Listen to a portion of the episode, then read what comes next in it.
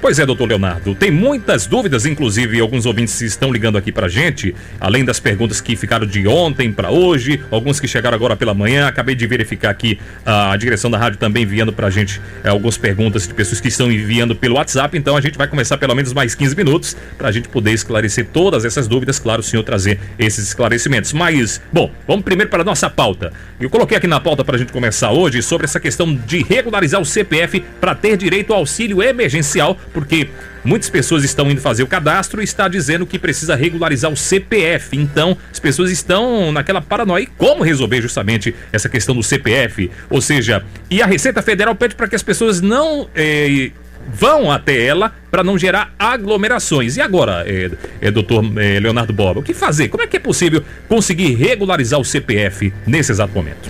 Não, Carlos, é muito importante é, fazer essa verificação de regularidade do CPF.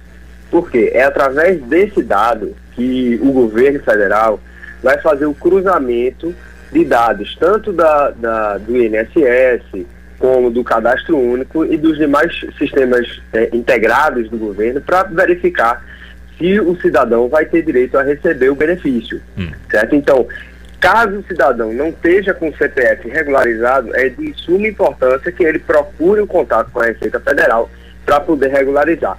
Uhum. Essa suspensão ou invalidação do CPF, ela pode acontecer por diversos motivos. Certo. Seja por uma inconsistência de dados, ou seja, ele vai ter que fazer uma atualização de dados junto à Receita Federal, seja por pendências em declaração do imposto de renda, é, por exemplo, o cidadão deixou de declarar o imposto de renda no, no exercício passado, e aí o CPF dele ele fica é, suspenso também, alguma inconsistência na declaração que ele já fez.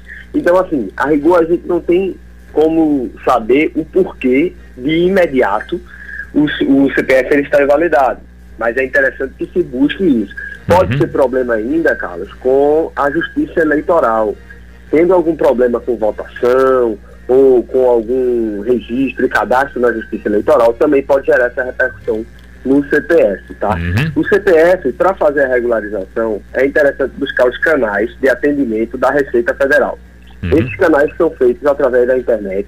O site é www.receita.fazenda.gov.br. Vou repetir: www.receita.fazenda.gov.br. Uhum. Nesse site, Carlos, o cidadão ele vai procurar uma consulta do CPF. Através dessa consulta do CPF, ele vai colocar o número do CPF, a data de nascimento e vai verificar se o CPF dele está regular.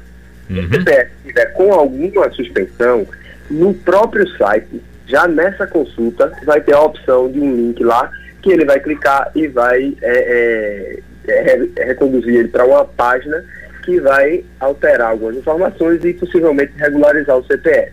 Uhum. Além disso, além desse site, o cidadão pode procurar os canais de atendimento telefônico da Receita Federal. Aí no Cabo de Santo Agostinho, o telefone é o 3521 1960. 3521 1960 e o telefone da central em Recife é o 3797 5592. Então, recapitulando, a suspensão do CPF ela pode ser causada ou por problemas com a justiça eleitoral, ou por, por um problema na na declaração do imposto de renda e o mais comum é uma atualização de dados cadastrais. E para procurar regularizar isso através dos canais de atendimento na, no site da Receita Federal ou nos telefones. É interessante não ir até o posto da Receita Federal para evitar essas aglomerações. Uhum.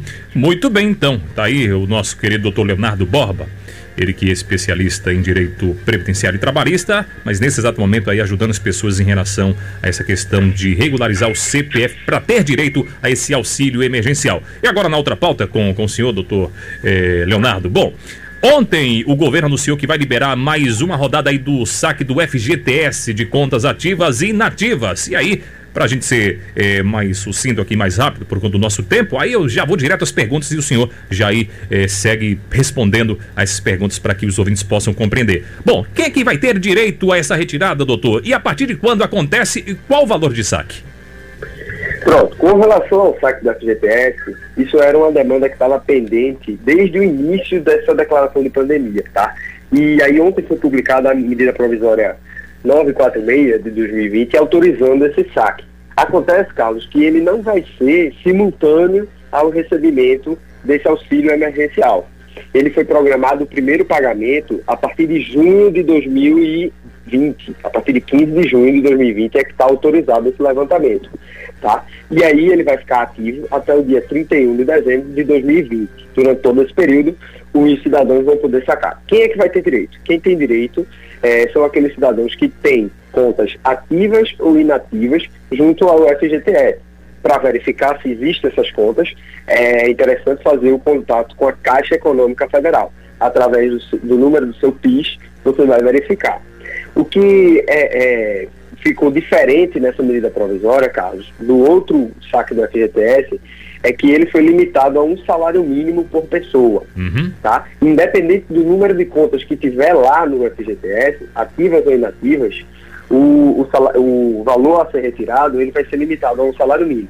Na, no outro, na outra autorização, ficou autorizada a retirada de 500 reais por conta, uhum. o que não acontece agora. Independente do número de contas, você só vai poder tirar um salário mínimo.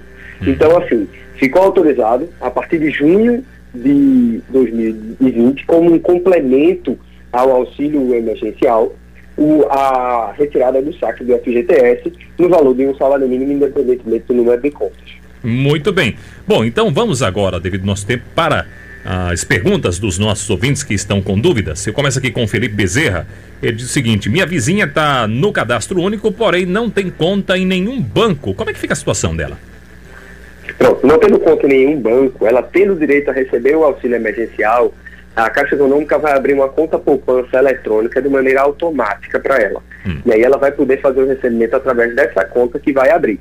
Certo? Então ela pode ficar despreocupada que a partir do momento e a partir das informações que ela prestou no cadastro, a Caixa Econômica Federal já vai abrir uma conta para ela e ela vai poder fazer o recebimento do benefício. Uhum. O Matheus Felipe ele diz o seguinte: sou da informalidade, mas trabalhei de carteira assinada até fevereiro. Posso receber o auxílio? Pode, pode sim. A condição da inatividade ela, é, ela tem que ser verificada atualmente. Certo? Se ele não estiver recebendo o seguro-desemprego pelo fato dele ter sido demitido, é, ele, e também tiver direito, é, tiver enquadrado nos requisitos de renda, ele vai poder sim receber, por ele estar desempregado e sem receber nenhum benefício do governo. Então ele vai se enquadrar nas hipóteses.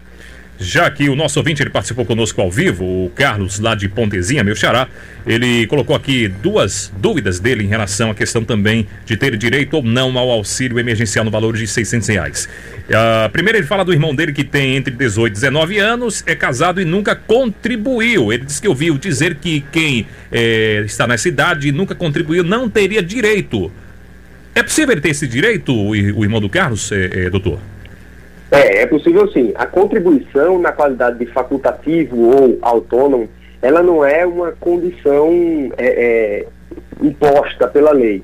Ela é uma das hipóteses previstas.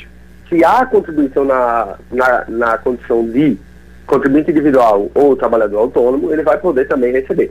Mas uhum. ele fazendo os trabalhos informais, sendo maior de 18 anos e estando enquadrado no, no requisito de renda, ele vai poder sim é, fazer o pedido do benefício e possivelmente terá o direito. Uhum. E a pergunta já direcionada a ele mesmo, ele diz o seguinte, eu contribuí por 11 anos, uh, me parece que ele está desempregado há um ano e sete meses, se não me falha a memória, mas ele pergunta se tem direito. Aí ele teria, né, doutor? Isso, isso, teria. Na condição de desempregado já há mais tempo, é, isso faz com que o imposto de renda dele não ultrapasse o... não tem nem a possibilidade né, de ultrapassar o o limite hum. e não tendo nenhuma outra renda em casa, ele vai poder fazer o requerimento sim. E através do 3524-1011, que também é o nosso WhatsApp, tem aqui a pergunta de é, um ouvinte, e eu peço por gentileza para que os ouvintes sempre é, coloquem o seu nome, o bairro, para que a gente possa identificar, mas vamos lá então a pergunta desse ouvinte que para a gente é, fica como anônimo. Ele diz o seguinte, prezado Carlos, gostaria de formular algumas perguntas para o advogado previdenciário sobre o auxílio emergencial do governo federal.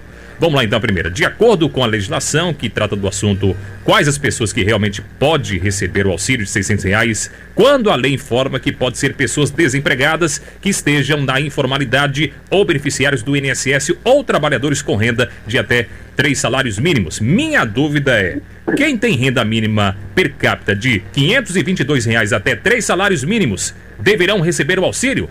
Essa é a dúvida do nosso ouvinte que enviou também mensagem pelo WhatsApp, doutor. Isso, tem esse critério de renda, entendeu, Carlos? É o seguinte, ah. é, o, o primeiro critério que a gente vai ter que avaliar é a renda per capita. Se ela for inferior a 522 salários mínimos, é, o segurado, o cidadão, ele possivelmente vai ter direito ao benefício, tá? Mas tem que, além dessa verificação, tem que verificar o seguinte: tudo bem, pode existir um, um valor per capita menor do que 522 reais, mas se a renda da família for superior a três salários mínimos, isso aí já vai impedir o recebimento do benefício, tá? Uhum. Então, é, a renda ela tem que ser inferior a 522 reais e a renda total familiar inferior a três salários mínimos. São esses dois os requisitos que vão ter que ser verificados. Uhum. E quem tem direito são aqueles trabalhadores que não têm registro formal, certo? E trabalhem na, na qualidade de autônomos, seja uhum. na qualidade de microempreendedor individual, ou na qualidade de contribuinte individual, segurado facultativo do INSS, ou aqueles sem registro nenhum. Uhum. Ou significa dizer que, independente da quantidade de pessoas dentro de uma mesma residência, só duas pessoas teriam direito? Seria isso, doutor? Isso, isso também. Isso é mais uma condicionante. Hum. Certo? E, é, a renda familiar verificada, se tiver ok, ah. uma, apenas uma pessoa ou duas pessoas da mesma família vão poder receber. Uhum. Nos casos das mães que são provedoras da família, ah. elas vão poder receber as duas cotas de uma só vez. Ah, é a única certo. hipótese que é, prevista nessa lei uhum. que o benefício vai ampliar de 600 para 1.200 reais. Bom, a partir de hoje, então, começa, é, é, doutor Leonardo, as primeiras pessoas a receberem esse valor de 600 reais, segundo o governo federal, seria isso? Isso. Hoje, é, segundo o calendário disponibilizado pela Caixa Econômica, começam a receber aqueles que estão registrados no cadastro único, né? Lembrando que esse registro teve que ser feito até o dia 20 de março. Quem fez depois disso vai se enquadrar na regra geral. E é, tem conta em bancos federais, seja na Caixa Econômica ou no Banco do Brasil. Uhum. A partir de hoje começa esse pagamento. Certo. Chegou aqui mais uma pergunta agora. O Eduardo, ele diz o seguinte: o pessoal aqui da direção da rádio encaminhando pra gente. Ele diz: Boa tarde, meu nome é Eduardo. Eu tenho já o Bolsa Família e eu queria saber se já posso sacar hoje o auxílio emergencial.